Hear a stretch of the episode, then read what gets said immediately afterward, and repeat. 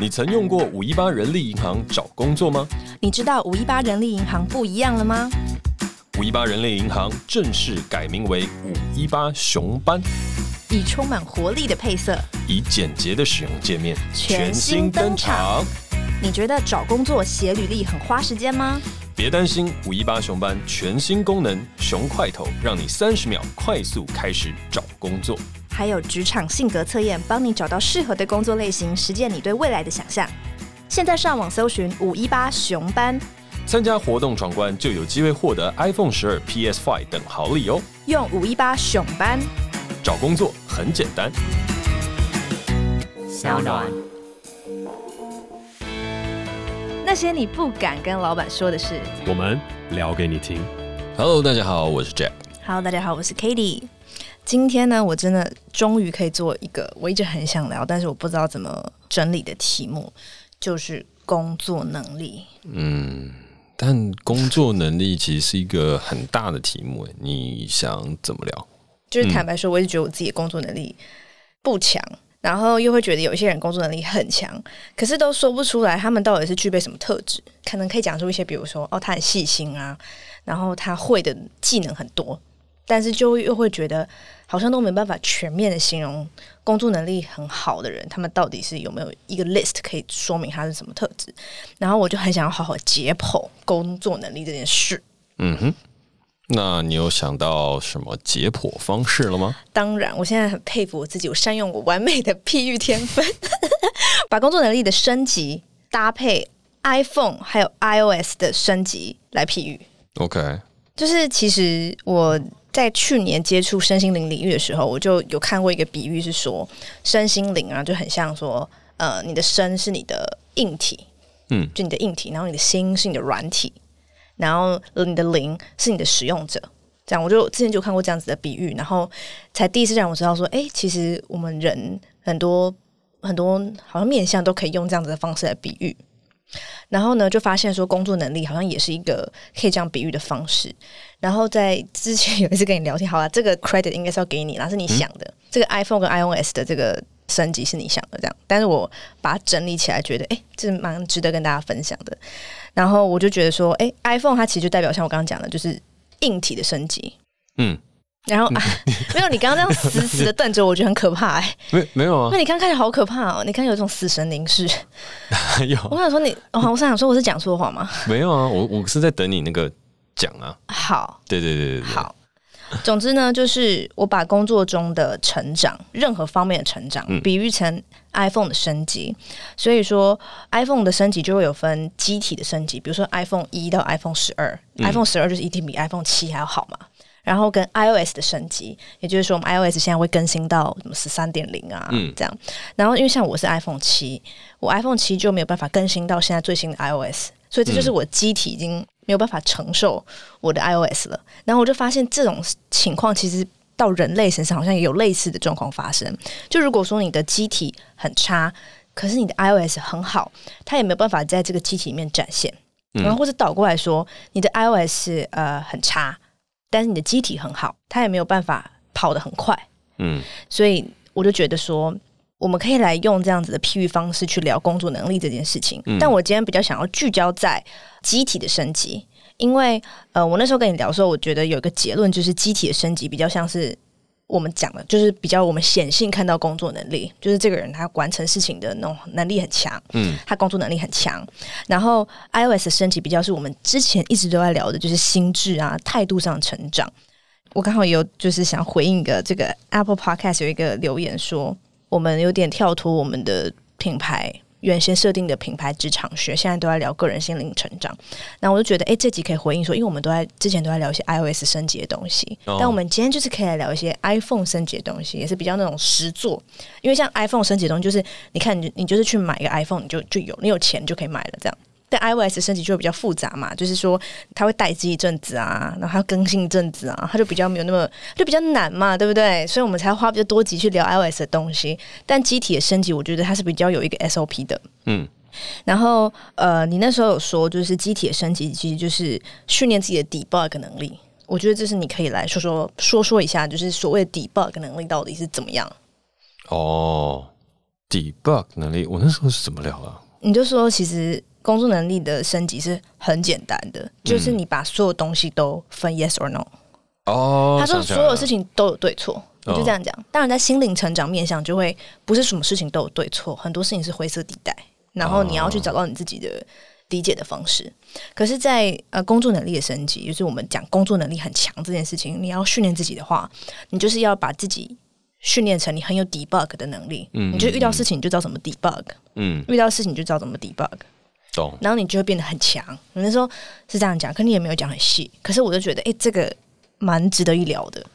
其实大方向就像你讲的，啊，然后你讲也差不多就讲完。但我觉得今天可以再额外补充的事情就是，我觉得机体的升级和我刚刚讲那个 debug，它整块逻辑应该就像是电脑就是一零一零嘛。那就是由这样子一个二进位当中不断的去组成，人生其实也是就是一个 yes or no。那 yes or no 这件事情，它其实蛮难的，因为我们很多时候都会说我不知道，嗯，然后或者是我再想想，或者是迟疑判断，就是这些等等相关的事情，它都会让我们无法像电脑一样很快的一零一零去推导出一个结果，无论那个结果是对是错，或是是当机，嗯，但是我们大部分都是闲置。所以在 iPhone 一的时候，我们就是只能回答可能一个很简单的对或错，然后它不能够再衍生对对错错错对或者什么等等的东西再往前推进。但是其实最难的事情，大家比较难去这样机体更新，其实最主要是因为它试验错误的时间和状况案例太少，因为你都选择用搁置的方法来处理或是逃避。所以当你举例来讲，就是。工作上，我们就是面对老板说：“哎，你这个东西做错了。”然后我们就：“哦，好，那我知道了。”可是你真的知道那是错的吗？你真的知道什么东西叫对了吗？不知道。对，所以那个就是搁置与逃避。然后或者是你在下判断的时候，我就说这个东西我要这个，我不要那个。可是其实我这样讲起来好像很简单，对不对？但是其实举例来讲，当导演的时候，你要能够很清楚表达我要这个，我不要那个。这是一个很困难的事情，嗯、还有我要的到底是什么？嗯，所以这些东西它都是困难的。嗯，OK，好，所以我那个时候在跟你分享的时候，我会觉得你要提升工作能力的话，你就要输入很多的 data 在里面，然后输入到一百次的时候，它就会有一个值的飞跃，那个就是值，嗯，数值的值吗？对，还是值值地的值？数值的值是值日生的值啊。哦，不是，然后直地的值是值，因为你说值的飞跃，我会觉得是可以累积的意思。没有，就是值，就是你 iPhone One 可以换 iPhone Two。哦，你说你要累积一百个 data，你才能 iPhone One 换 iPhone Two。嗯嗯，然后 iPhone One 换 iPhone Two 的时候，你就可以去处理对对错错错对，它可以去处理一些不是只是单纯对与错的事情。什么叫对对错错错对？就是譬如说，我们在电脑输入的时候，它会输入很多的参数、数值啊等等的东西，去应对某一个可能相对复杂的东西。哦，举例来讲，就是 iPhone 一跟 iPhone 二。好，它的差别没有到那么大，但 iPhone 一跟 iPhone 四差别就很大了。嗯，它的照相的话术，它能处理的东西，它能够跑的软体，它能够玩的东西，都已经完全不一样了。嗯，之前只是纯粹可以上网，可以呃三 G，但现在都已经四 G，它现在的处理系统跟状态就是很大的不一样的值得飞跃。嗯，对，所以我在讲这个 iPhone One 进步到 iPhone Two 的时候，以我们人的工作能力来讲，可能你之前只能确保我听打，就是我们常常做节目嘛，节目有一个工作就叫听打，就是听别人讲什么，然后你要打出字来。哦，这种简单的劳务工作你是可以完成的。这是 iPhone 一，这是 iPhone 一。举例啦，嗯、举例。嗯，然后 iPhone 二，你可能可以做的事情是校正。嗯，就是。你的听打完了之后，你可以进行所谓的校正，因为你知道听打可能常犯的错会是什么，嗯，然后你也掌握了技巧，你可以分神的看节目来确保听打不会打错。所以呢，听打完的这个人就交给了 iPhone 二的这个人，就是因为你听打很多遍，你已经知道这个状态了，然后就可以检查听打。嗯，然后到在下面的时候，你可能升级到 iPhone 三，就是你可能就已经可以去做气化，因为你很细心，你也看过了很多节目。让你可以开始气化一些东西。哇，iPhone 三就可以气化？Maybe 我刚因为刚刚这个临时想嘛，所以我就这样推导嘛，就是慢慢慢慢去做。嗯哼。那在这整块东西，就是你一定要听打够多的次数，你应该要累积够多的东西，你才有办法再往前进步到下一个。但是下一个一定会比上一个来的更复杂，然后它累积的东西要更多。对，然后你必须要更清楚而快速的去做一个 yes or no，yes or no，yes or no，然后 yes or no 了之后，它最后达成的就是成功率要越来越高，这个才是机体一直不断往上走的好处。嗯，但有些人，譬如说 iPhone 三换 iPhone 四，或者是 iPhone 四换 iPhone 四 Plus 的时候，有些人机体升级了，感觉好像很厉害，但里面却一直宕机，那也会出现问题。这就是 iOS 装错，就是你能力不错，但你心智不够元熟，或者心智很元熟，可是又没有下载到对的东西，装到 Android，那也有可能。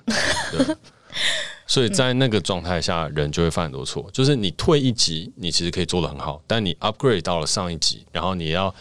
更新某一些东西的时候，哎、欸，你没有跟上，那又全部都一团乱。所以最好是同步进行，最好同步进行。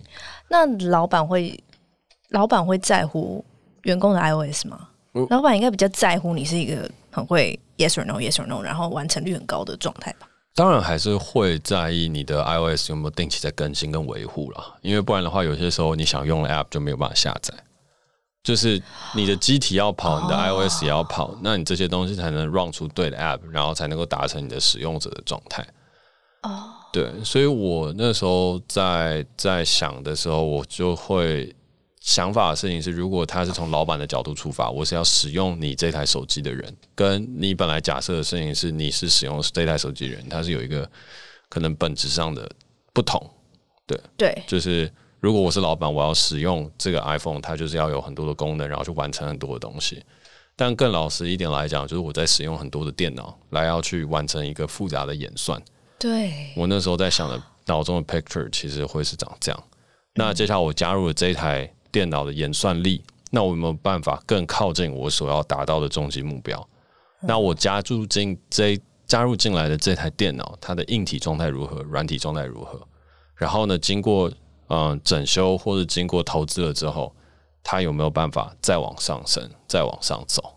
那除了说累积比较多的 data，然后你就会升级到下一只 iPhone 之外，iPhone 的机体升级有没有什么？有没有什么？就是大家现在一听就可以马上去做的？我觉得大家一听都可以马上去做，就是 Yes or No，没有别的，就是练习 Yes or No 嘛。对，你要练习。好，我讲一个最直接的事情，就是。很多人都会觉得我很矛盾，就像我可能上一集在聊的事情，就是哦，马克思的《资本论》，哎，只要一讲到这个，你就开始打哈欠，屡试不爽。我们哪有啊？好，就是他在讲到那个时候，就是我们讲社会的异化，把人变成一种劳动的单元。嗯、那在这样的东西，其实放在这整块的东西里面是不合理的。可是，就像我之前上一集有讲过，社会化它是一个寄存的现象。所以呢，当我们这一集在聊工作能力表现，和我有些时候去切换另外一个角度的时候，你就会觉得我非常的现实。Oh. 但是那也的确就是事实。所以，如果我们今天要讲一个很真实的事实的话，现在所有的工作和所有的东西，基本上都是真的把大家当成是一个劳动的单元。那身为老板，最大的职责就是要去处理所有劳动单元的串联，要让串联发挥出最大的效益。Oh.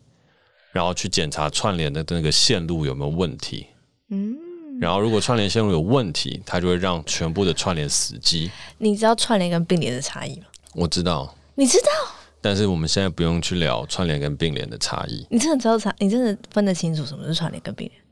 我觉得我应该比你清楚。嗯，好。好，但是呢，接下来呢，在除了聊串联并联的差异之外呢，其实就像。如果真的要聊这个的话，就是有些是串联，有些是并联，所以串联一下就全坏，并联有些还是可以走得通。但是在这一整块的机体网络当中，你要怎么样确定谁的机体已经 upgrade，谁的 CPU 状态是好的，然后谁的产能又怎么样，然后我什么时候要替换某一些元件？好，这整个 whole picture 确定了之后，这就是老板看待所有人的状态。OK，好，那接下来我们刚刚在聊到 iOS 与呃我们讲的机体的状态，机、嗯、体的升级，那。iOS 老板会不会 care 呢？会，因为那个是运作这整体的核心。但是我们要看这个 iOS 它的它的大家的状态是否是维持一致。如果有些人 iOS 太太太高，然后机体就机体就是很差，嗯、那其实对老板来讲，我要这台电脑也没有用，因为它没有办法发挥出它的效能和状态。嗯，然后它反而是那个 iOS，因为那个下载容量很大。他已经把这个机体本身的塞爆三分之二载爆了。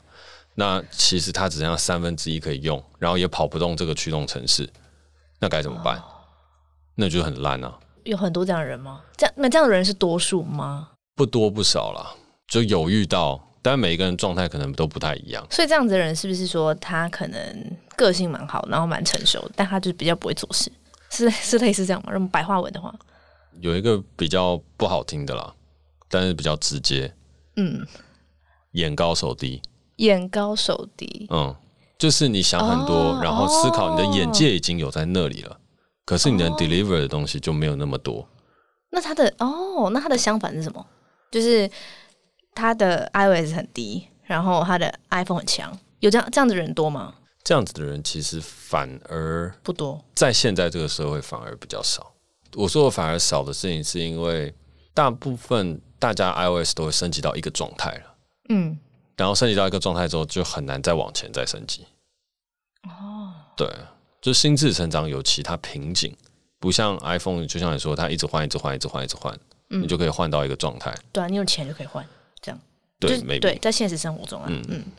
好，但是我们先拉回来，不然的话就差点要。往外飘到一个地方，就我们还是要聊机体升级这个，嗯，嗯对，因为一直在聊这两者之间的差异，又会回到身心灵成长的这个状态。好好好，我们先回到机体这一块，就是工作能力上怎么样去提升。嗯，我觉得就是像你刚刚讲的 debug，那 debug 的事情就会是承认并减降低错误，就是我们工作上面大家都很不喜欢承认自己的错误。或者是承认错误了之后，不选择面对它和改进它，让错误会再次发生。这是我身为老板很常看到的。因为通常我在指出错误的时候，别人就会先跟我说：“可是什么什么之类的。”对，然后就是推脱。就算表面上说了我对啦，我的错，可是前面那个对啦，就是你并没有觉得那真的是你的错，所以这个 debug 过程就不会发生。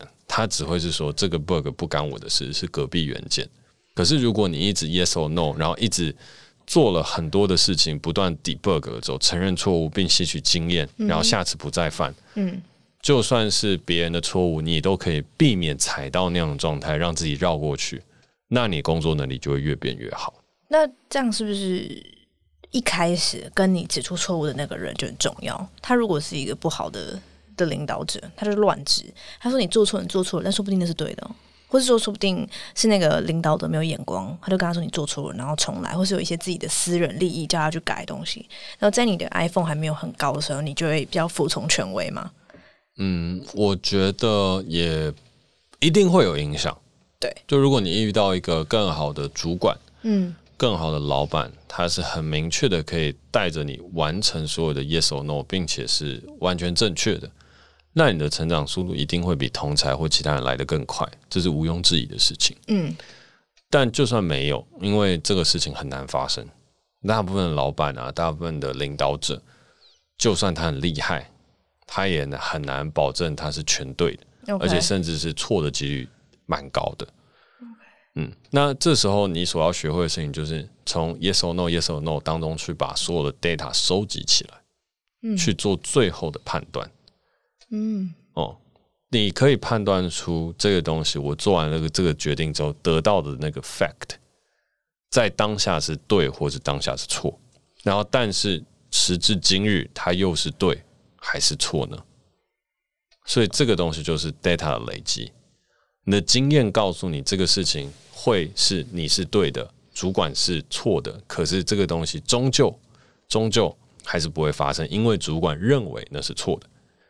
那你已经得到这个学习，嗯，我们就在做 machine learning 嘛，嗯，我做的事情明明是对的，但主管会不喜欢，对，所以导致了这个事情没有办法做好，嗯，但我知道它是对的，嗯，那我下次要做这个事情的时候，我学会了，所以我不是要在这边做对的事情，因为就算我做对的事情，这个主管他没有看到，也会把它挡下来的状态下。那这个事情它就不会往上走，所以我学会了之后，我选择的东西是这个主管跟我之间，他会有第三条路出现。那我就要去踹出那第三条路。无论是我们之前讲的，你要去跟老板讲，还是你要提出一个新的方法，但是我就不会再像我以前一样那么笨。是我再提了一个我知道你又会打枪我的想法，嗯，然后再去走一样的老路，这个就是没有 debug，嗯，有 debug 的人就会知道，哦，老板、客户、主管他不要这个，那就算我的东西是对的，他不要，那这个事情我就不会重复再干一次。OK，嗯，可是现在很多的人都会重复一而再再而三三而四四而五五而六七而八的不断的在做同样一件事情，你就是没有在 debug，就是没有在 debug，你没有认真看到你的错误，你的错误不是你做错事，而是你一直用这个方法，对，而且你没有你没有去思考你跟主管、你跟老板、你跟客户之间存在的第三条路，因为你不可能去说这个主管是。也不是说不可能啦，就是当你要指出这个主管是错的时候，和这些等等的事情发生的时候，他可能也会有他对的一面是你没看到的。嗯，举例来讲，你觉得哦，这主管看不懂你的创意，真的是一个笨脑袋。但是其实主管知道的事情是客户不要这个事情，你还没有能力去看到那个，所以你就指称主管的错误。因为主管也有可能在猜测客户或是老板，那客户或老板他背后又有一个什么样的东西，所以你的正确。它不见得是完全的正确，在工作上面要发挥到最大的价值，就是你找到了一个所谓的第三条路。你在错错错错错之后，你可以错出了一条，大家突然之间皆大欢喜，那你的工作能力就很强。或是你踹出了一条路之后呢，这条路 always 都是通的，那你就可以拿着这条通的路不断走下去，那你就很强。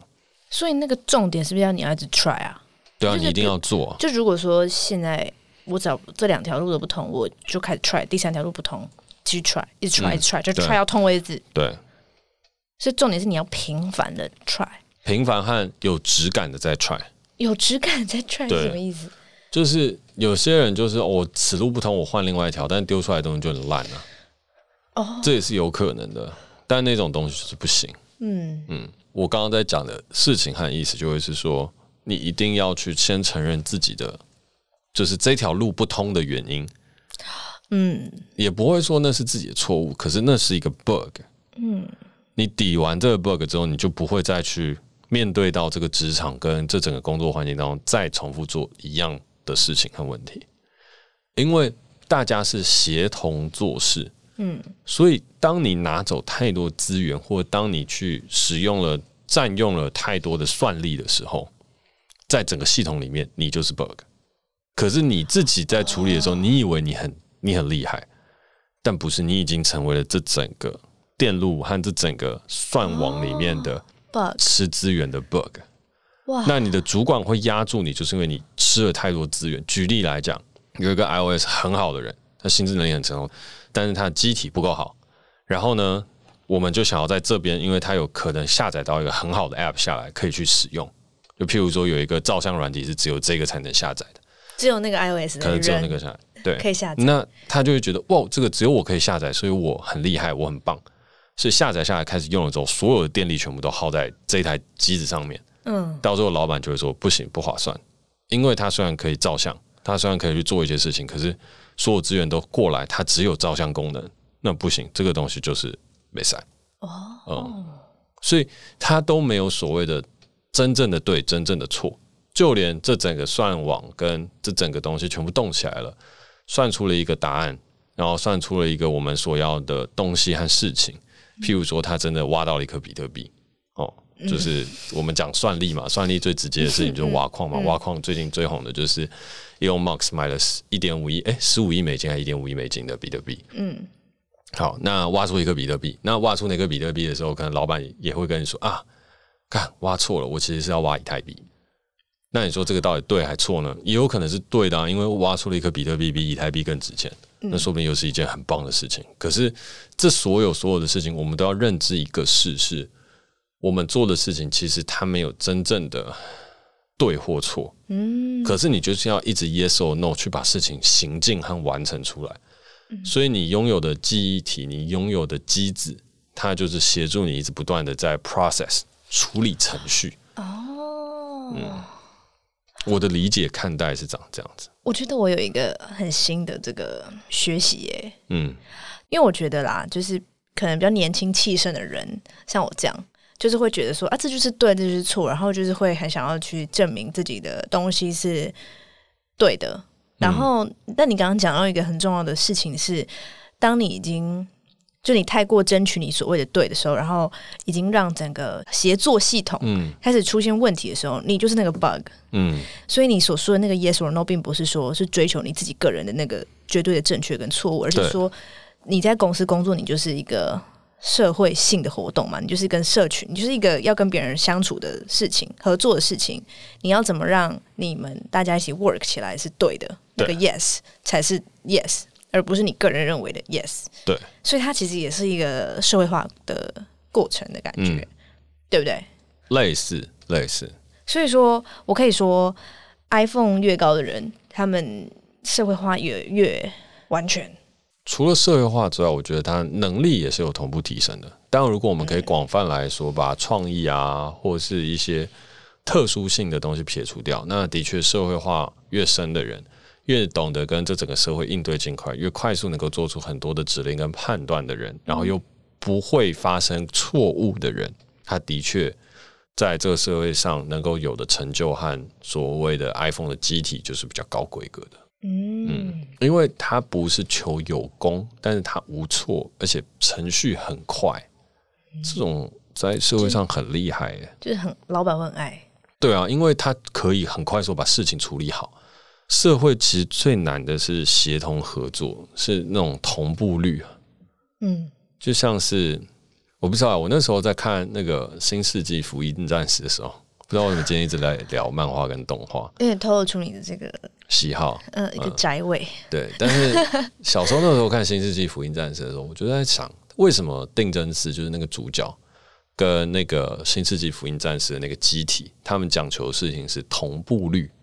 哦，我说同步率到底有多重要？而、啊、不是机体强就强吗？没有，他在强的东西是那个主角有机会可以跟那个机体发挥百分之两百的那种同步率。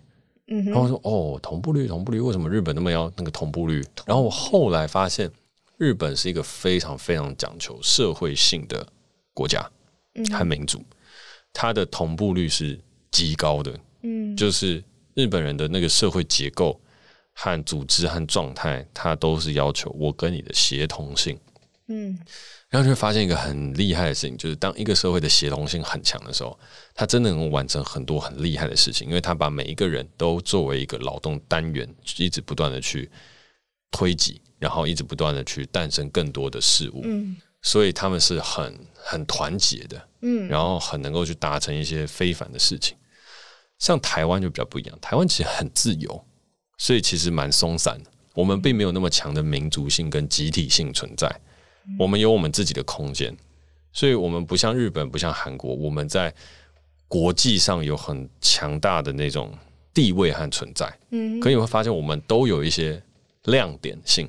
哦，嗯，但我那个时候只在研究了，然后研究完了之后，回过头来，今天要去聊的事情就是社会当中一个价值和一个。呃，无论我们在讲社会化或者机体的状态，嗯、它其实不是说你要成为一个特别有才华的人，而是你的处理程序很快而且无错。所以，机体越强人与他人的同步率越高。嗯，应应该不是说同步，就是它可以产生的同步率是越好的。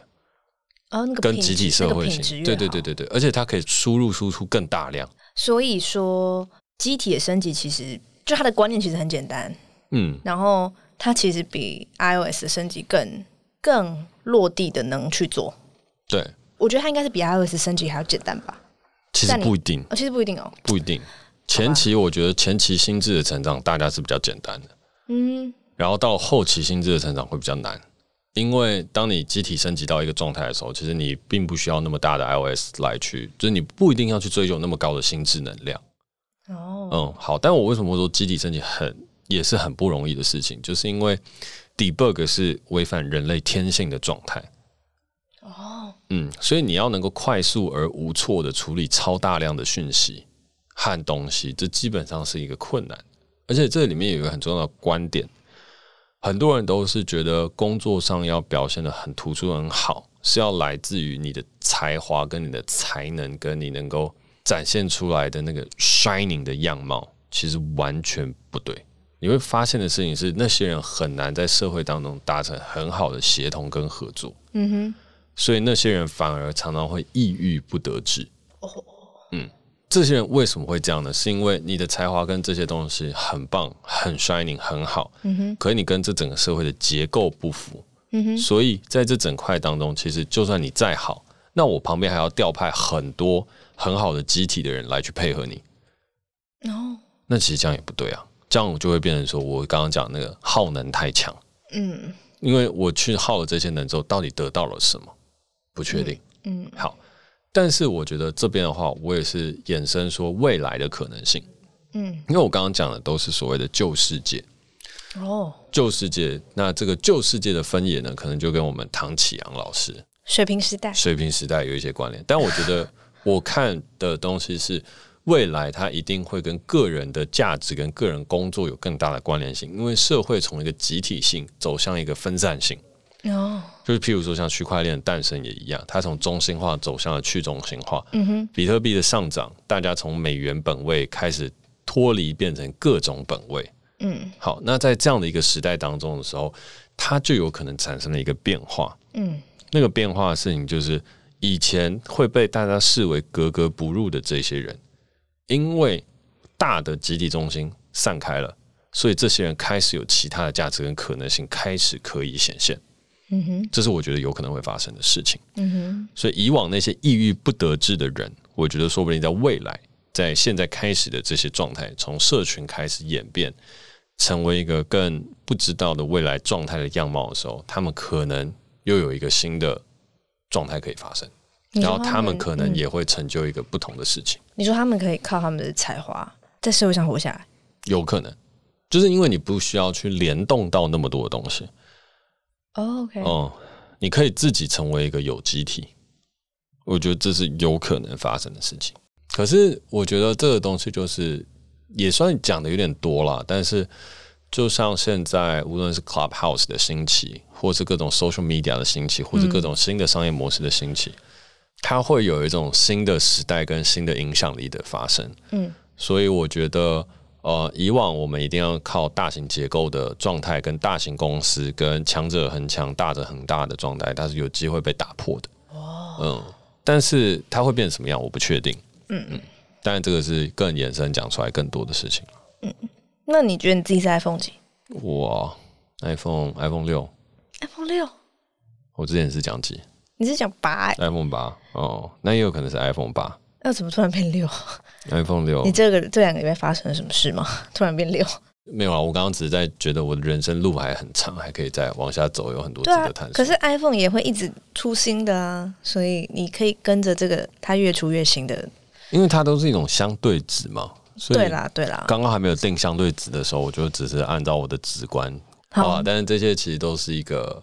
虚无的假设跟一个好玩的譬喻，嗯，所以我觉得今天在最后的话，我想要做一个小小的总结，就是如果你要去看懂社会的规则跟状态，尤其是跟老板相处的话，你可以把这整个社会，就是你的公司，想象成是一个大型的串联或并联的一个电网。嗯，然后呢，在这个状态下，每一个人是不同的电脑或者不同所谓的 iPhone 串起来的，然后我们共同要去发挥我们的算力，去挖出一颗比特币，类似像这样的一个状态。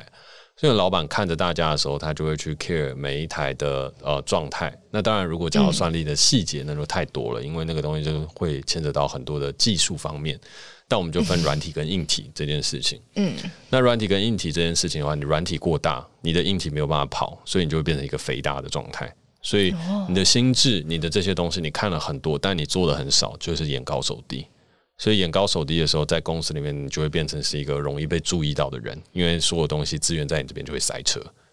嗯，哦，好，那我们要怎么样来提升自己的工作能力呢？因为其实只要搭配足够的心智，有很多时候我们都是可以把我们机子 run 得很好的。然后我说心智的前期的成长，它是比较容易的。嗯，那前期成长完成了之后，机子到底要怎么样去升级？那就是一个 try and error。Try and error 的过程就是我们所谓的 debug，嗯，而 debug 说起来很简单，但执行很难的原因，就是因为我们人都会有一个逃避的心态，所以当错误发生的时候，你并没有透过我们所谓的 machine learning 来把你的错误学习进去，并在下次避免。而如果你有这样的感觉的话，那嗯，你应该可以很快的去避免，譬如说跟老板、跟主管之间的相处问题。嗯，因为它不是一个事情的对与错问题，而是错误不要再犯。对。所以，当错误不再犯的时候，你就会变成一个能力更好的人，你的机制就会升级了。嗯，然后你存了很多的 data，你 machine learning learning 很大量的时候呢，你就恭喜你变成了一个很有能力的人。嗯，对。然后机制升级到最后呢，说不定到最后你还有可能诞生出 AI，哇，那个时候就屌爆了。对，诞生出 AI。但是我我那个是一个开玩笑的说辞啊，但是也是真的，就是。社会化到极致，就是机子升级到极致。iOS 没有更新的时候，你有可能就会让电脑去取代你本来的心智，你就忘记了自我的存在。哦，嗯，然后你就让 AI 来去做事，因为 AI 就是处理最有效率，但是它没有情感，所以你就没有去 learn。你到最后，你是到最后就真的变成一台电脑。嗯，这只是我刚刚想到最后可能会发生的事情了。你有遇过这样的人吗？诶、欸，没有，现在还没有碰到太多了。对，嗯、你要变 AI 其实也很难呢、欸。我我没有啊，我没有想变。好啦，那我觉得这是我今天对于工作能力和透过这样的譬喻去讲的一个我的想法。我觉得蛮好的，我也有很多收获。那就感谢你收听今天的节目，我是 Jack，我是 Cady。那如果你喜欢我们的节目的话，欢迎在 SoundOn 上面订阅我们。有任何想跟我们说的话，也欢迎在 Apple Podcast 给我们评分加留言，或是透过底下连接私讯给我们哦。那我们下次见，拜拜。